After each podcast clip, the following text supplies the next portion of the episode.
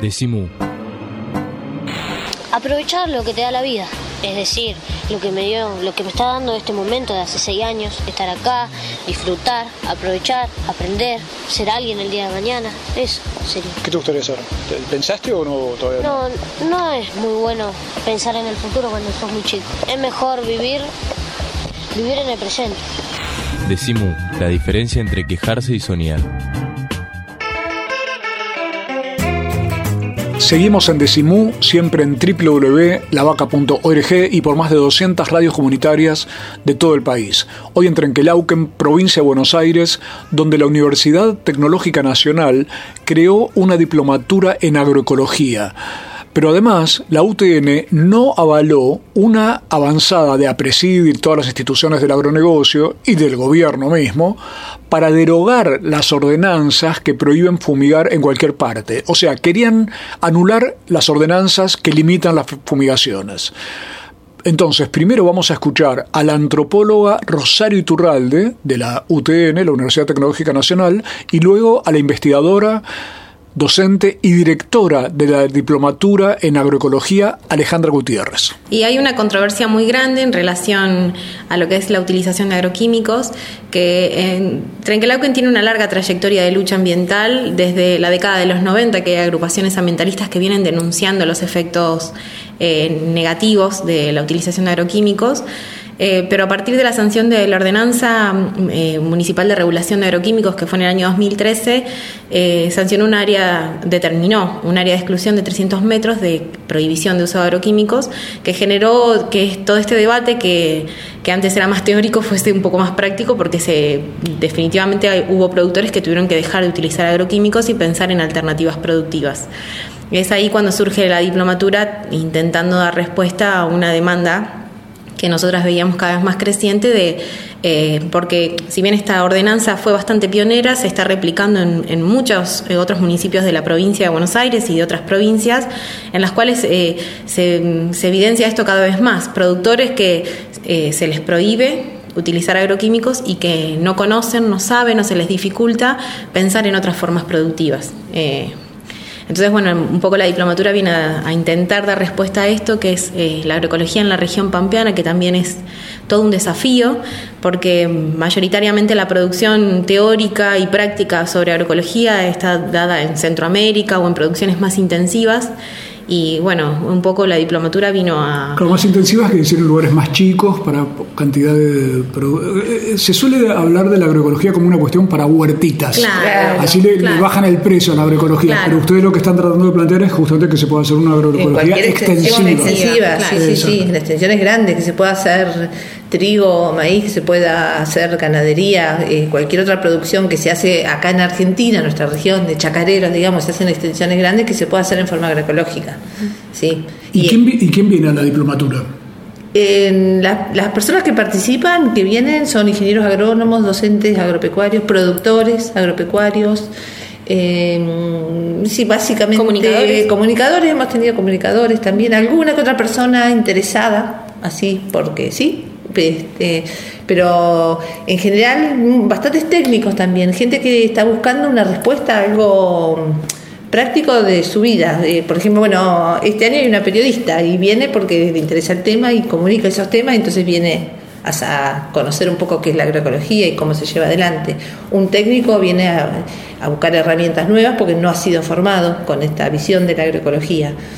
Ahora, de la diplomatura y de la, de la Universidad Tecnológica Nacional nació también una cuestión interesante que me gustaría que me cuentes, Alejandra, que es este freno que se le puso a ese avance que estaba planteándose desde la nación hasta el municipio de, eh, yo digo, de llevar a niveles metafísicos la, la, aplicación de agrotóxicos porque ya no había ningún límite, límite cero. ¿Qué, qué, lograr, ¿Qué lograron hacer desde la diplomatura la UTN. Nosotros lo que, digamos, se hizo desde, desde la UTN es consensuar internamente cuál era la postura que creíamos conveniente que, o la postura que tiene que tener una universidad que no tiene que estar aliada a ningún interés, sino que el interés es la comunidad.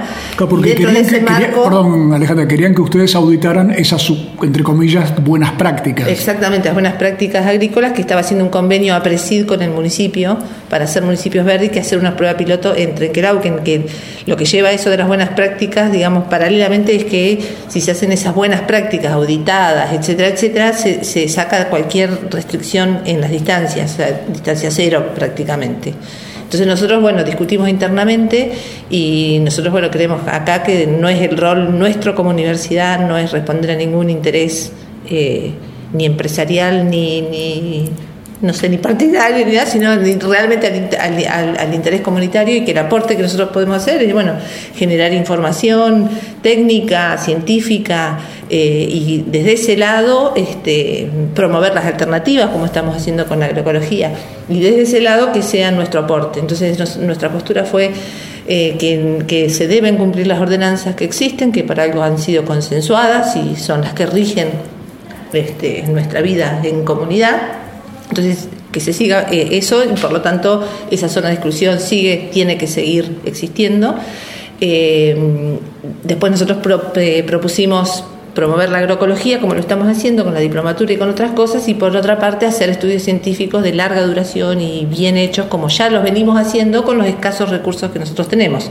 Entonces propusimos que el municipio o cualquier otra institución interesada financie la generación de información genuina, local, y buena, digamos, como para ver qué está pasando y de a partir de ahí tomar alguna decisión. Eran Alejandra Gutiérrez y Rosario Turralde de la Diplomatura en Agroecología de la Universidad Tecnológica Nacional de Trenquelauquen, que tuvo un rol muy importante en ese freno al modelo de agrotóxicos que logró generar la propia comunidad.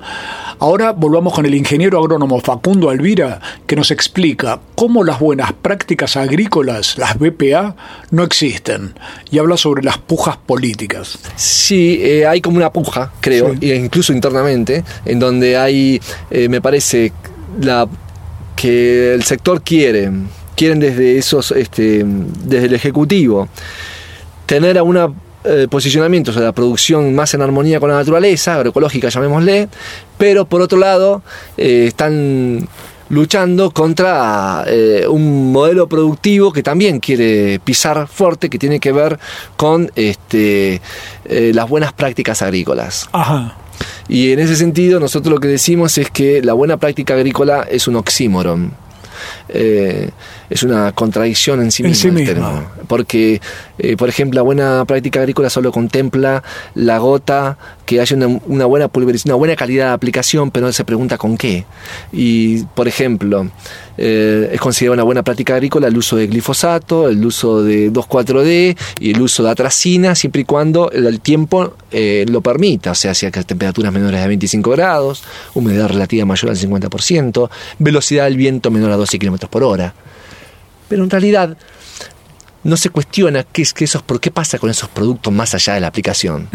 Y esos productos que son de síntesis química son xenobióticos y iatrogénicos, que no tienen una ruta de degradación natural, eh, sino en la naturaleza no existe, sino se van acumulando.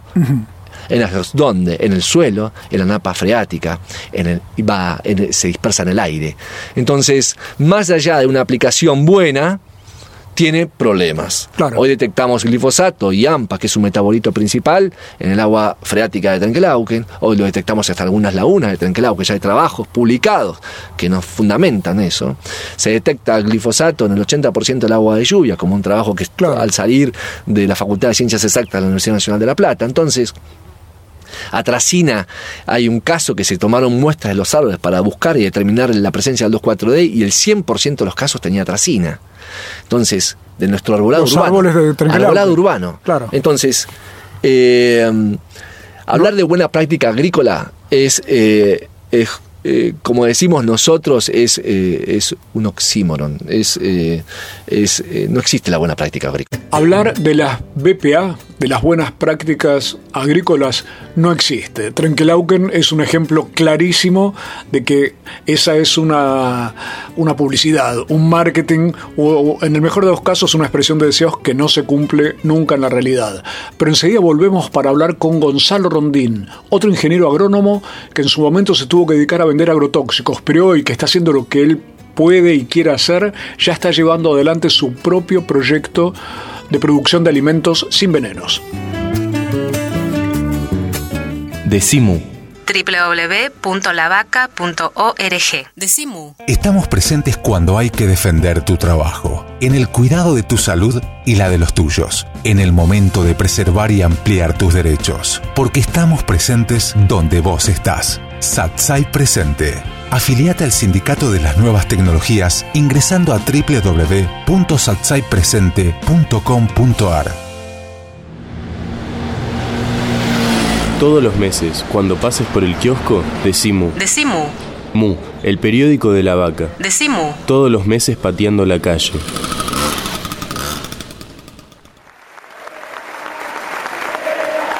Y ahora vamos a escuchar las recomendaciones musicales de Pablo Marchetti, o sea, El Grito Pelado.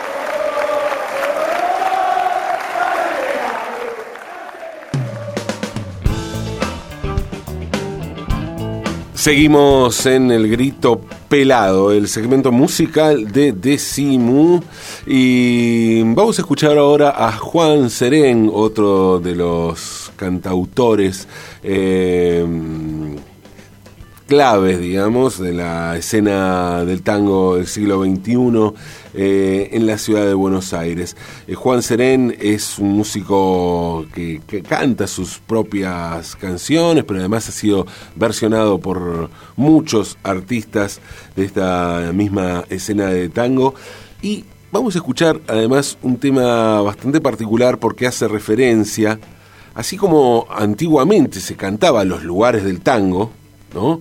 Eh, Chantecler, a, a, los lugares donde, donde tocaban las orquestas, donde se bailaba, donde se vivía el tango. Bueno, la escena de tango siglo XXI le rinde tributo, o más bien Juan Serén es quien lo hace, a, a uno de los lugares emblemáticos hoy de la ciudad de Buenos Aires del tango, como lo es el bar El Faro en Villa Urquiza un bar que, si bien es un bar tradicional que existía hace muchísimos años, tiene que ver con la autogestión de los músicos, porque fue Cucuza Castielo, Hernán Cucuza Castielo, el cantor, el gran cantor eh, de tangos, quien reinventó de alguna manera el bar. El bar era un bar donde no pasaba mayormente nada, y Cucuza lo reinventó como bar de tango, y hoy para ver, por ejemplo, a Cucuza en el faro, y bueno, hay que sacar entradas 15 días antes, ponele, porque si no, está lleno, eh, inclusive se llena la vereda cuando es verano y se abren las puertas del faro y se puede ir también a la vereda. Eh, dando cuenta de esa movida, ya hace unos años, porque habla de Cucuza y Moscato, cuando eh, Hernán Castielo, Hernán Cucuza Castielo formaba dúo con Moscato Luna. Bueno, Juan Serén dio cuenta de lo que es la noche en el faro y compuso este hermoso tema que se llama Las luces del faro.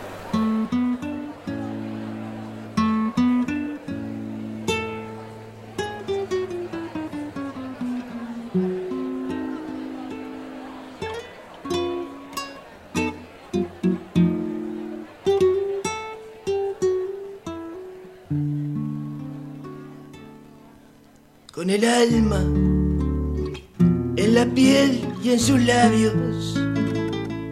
Entregó la ilusión su mordisco en palabras que suele decir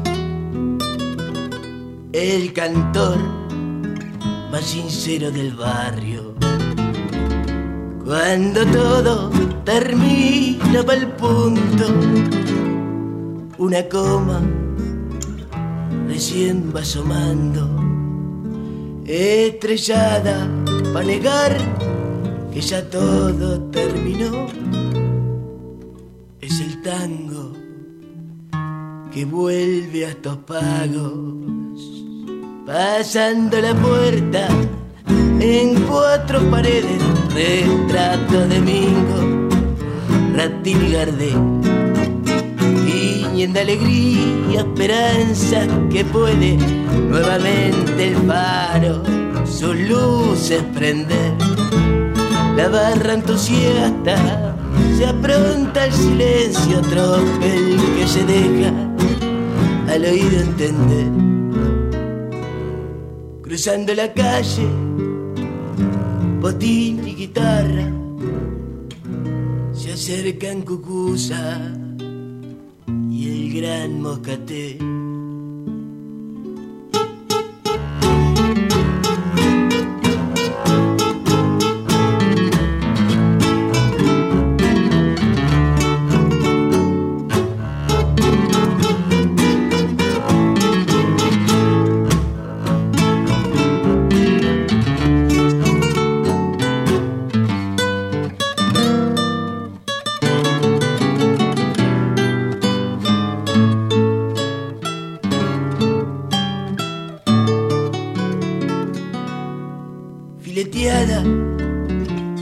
vidriera de esquina,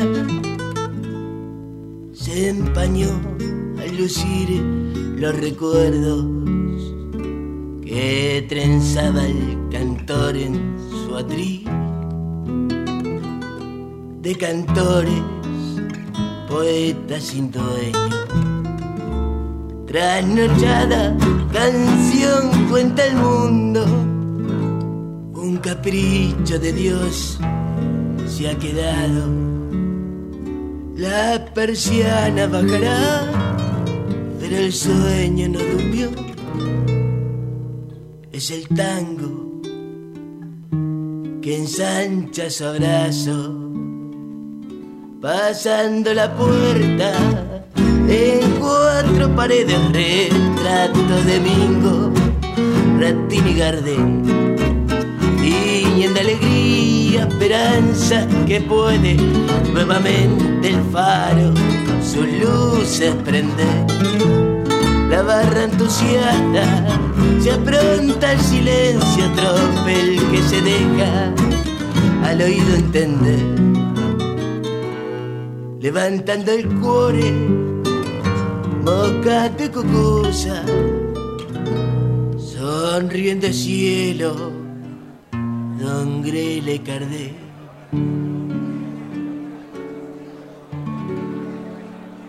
Esto fue El Grito Pelado, la propuesta terapéutica que cada semana nos trae Pablo Marchetti a Decimu. Decimu. Decimu. Si no estás bien de la cabeza, sumate. www.lavaca.org. Decimu. www.lavaca.org. Decimu.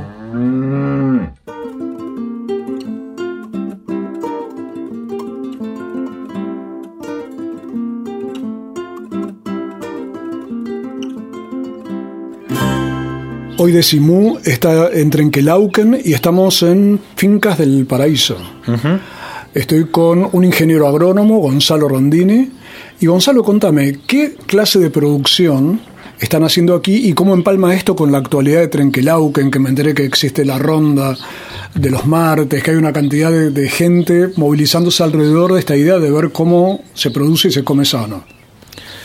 Eh, acá producimos, eh, bueno, más que nada y antes que todo alimentos sanos. Es siempre lo que nosotros tratamos de, de defender y tratamos de, que sea ese eh, el, alimento que llegue a la gente.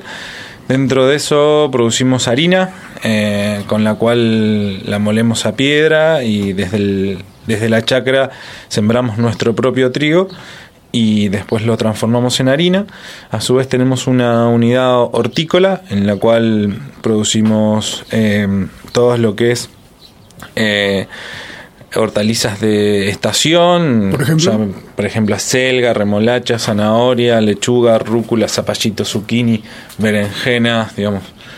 Una, sé, unos 15, 20 variedades de, de hortalizas, eh, las cuales se, se comercializan acá mismo en Trenquelauquen mediante las ferias o la entrega de bolsones a, la- a las familias.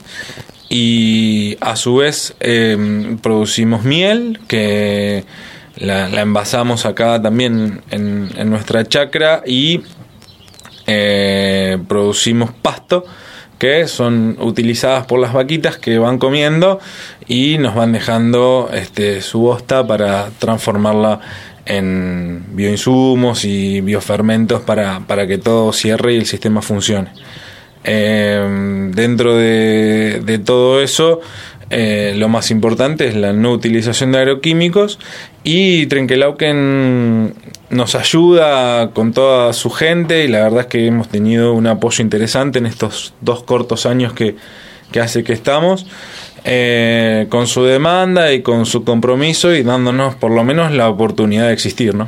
Claro, frente a una situación en la cual en general lo que los productores plantean es, pero no, sin agroquímicos, sin venenos, sin agrotóxicos, cada uno que lo llame como quiera, sin eso no se puede producir. Vos parecería que estás demostrando exactamente lo contrario. Nosotros estamos, no, sé si, sí, ojalá algún día podamos hacer una demostración. Sí, lo que estamos tratando es de humildemente producir sin agroquímicos, con nuestros aciertos, con nuestros errores, creciendo de a poco, buscando cuál es nuestra mejor manera de hacerla tomando ese problema que es para muchos productores estar en una zona que no se pueda aplicar agroquímicos como una ventaja. Nosotros, claro, porque aquí estamos en una zona eh, donde, no por ordenanza hay una prohibición. Ah, hay una prohibición de aplicación de agroquímicos, lo cual para nosotros es una, es una ventaja porque nos permite eh, desde la teoría estar eh, sin afectación de, derivas. Entonces a nosotros nos deja producir más tranquilo y nos deja transitar este camino con otra perspectiva y tratar em, en, ese camino que ocurran esas empatías con otros productores que están dentro de esta zona para poder contagiarlos o para que ellos mismos se contagien de que hay otra manera de producir. Ahora, ¿hubo algún momento en el cual vos te tenías de que dedicar a vender estos productos, estos insumos agroquímicos y demás. ¿Y cómo fue tu experiencia en ese momento? Porque vos ya tenías una idea de que eso no era lo que funcionaba, pero a la vez tu trabajo era venderlo. ¿Cómo, cómo viviste esa época? Con mucho estrés, pero te ayudan, hay que entender que detrás de, de, toda producción, ya sea con agroquímicos o sin agroquímicos, hay personas. Eh, algunas veces en forma de productores, otras veces en forma de ingenieros agrónomos, otras veces de forma de empleados rurales o trabajadores rurales. Y tratar de comprender, de entender y de saber por qué se hacen determinadas cosas y tratar de ponerse en el lugar del otro siempre ayuda a darse cuenta de que no hay buenos y malos dentro de una sociedad tan pequeña Sí, como te dije antes, sabemos muy bien y no somos quien para culpar o para juzgar, sabemos muy bien quiénes son los responsables de, de todas las cosas que nos han ocurrido y de todos los problemas de salud que nos han generado. Pero, ¿Quiénes serían? ¿Los grandes? ¿Las corporaciones? sí, las corporaciones, los pools de siembras, algún ingeniero agrónomo con muy poco ética o moral, eh, que sabe, porque los libros que leímos son los mismos, entonces hay conciencia de que se sabe qué es lo que se está aplicando. Pero lejos de eso, muchas veces nos encontramos con productores o con trabajadores rurales o por ahí con campesinos, que en este país muchos no, no, no, no hay de ese perfil, pero sí tenemos grandes horticultores que vienen de otros países, que son los que nos dan de comer casi toda la verdura a nosotros, que sí son campesinos y, y hay que tener un poco de empatía con esas personas y saber que también son prisioneros de una forma de producir, que fue un cambio cultural que nos afectó a todos, desde el consumidor hasta el trabajador rural.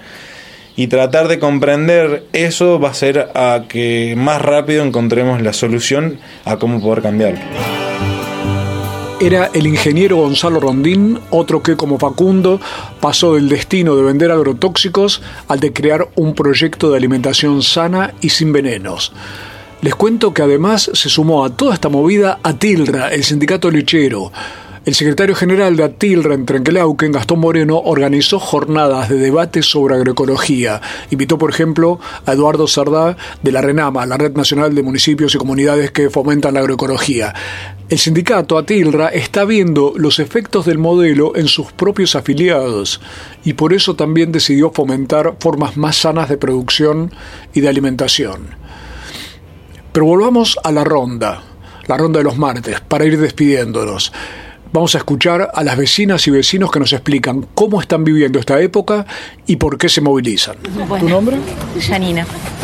¿Y ¿Qué está ocurriendo aquí con esto de la ronda de los martes? ¿Qué, qué representa y qué significa?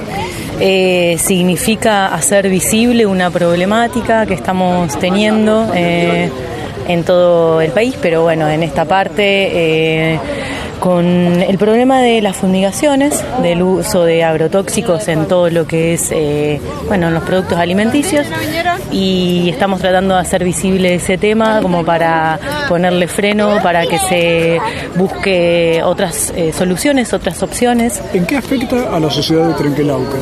¿Qué casos o qué situaciones vos ves que, el, eh, que, que afecta justamente la, eh, este modelo, la cuestión de agrotóxicos que ustedes están señalando sobre la salud de las personas? Los casos que vos conozcas.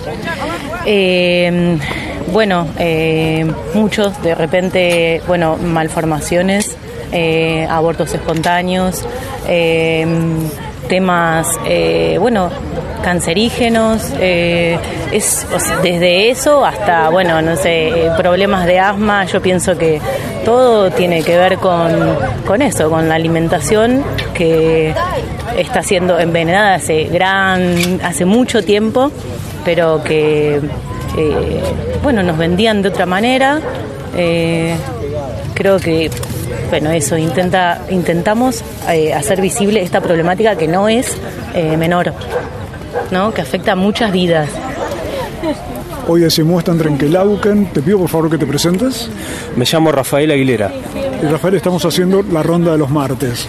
A ver, ¿por qué se hace esta ronda de los martes y qué significado le, le das?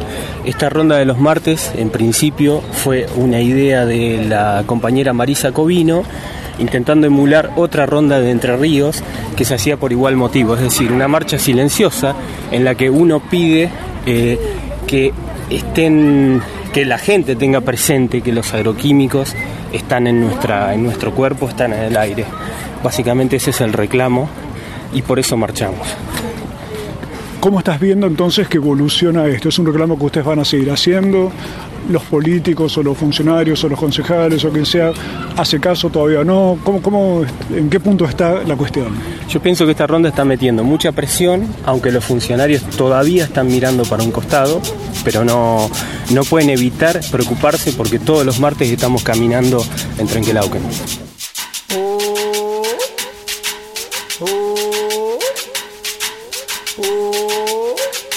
Pachamama, Pachamama, Pachamama tienes que cuidar, Pachamama tienes que salvar, Pachamama tienes que cuidar, Pachamama tienes que salvar. Oh, la perderás, perderás. Oh, la perderás, perderás. Esta tierra que es de bendición, este agua de alimentación,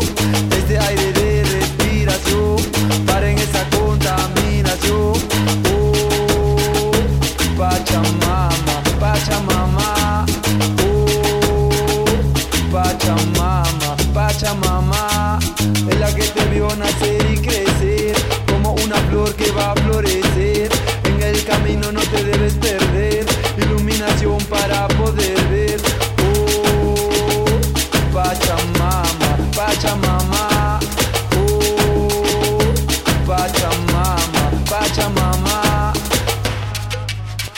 Pachamama. Pachamama. Oh, Pachamama, Pachamama. Pachamama tienes que cuidar. Pachamama tienes que salvar. Pachamama tienes que cuidar. Pachamama tienes que salvar. Oh, la perderás, perderás. No quiero que existan los países www.lavaca.org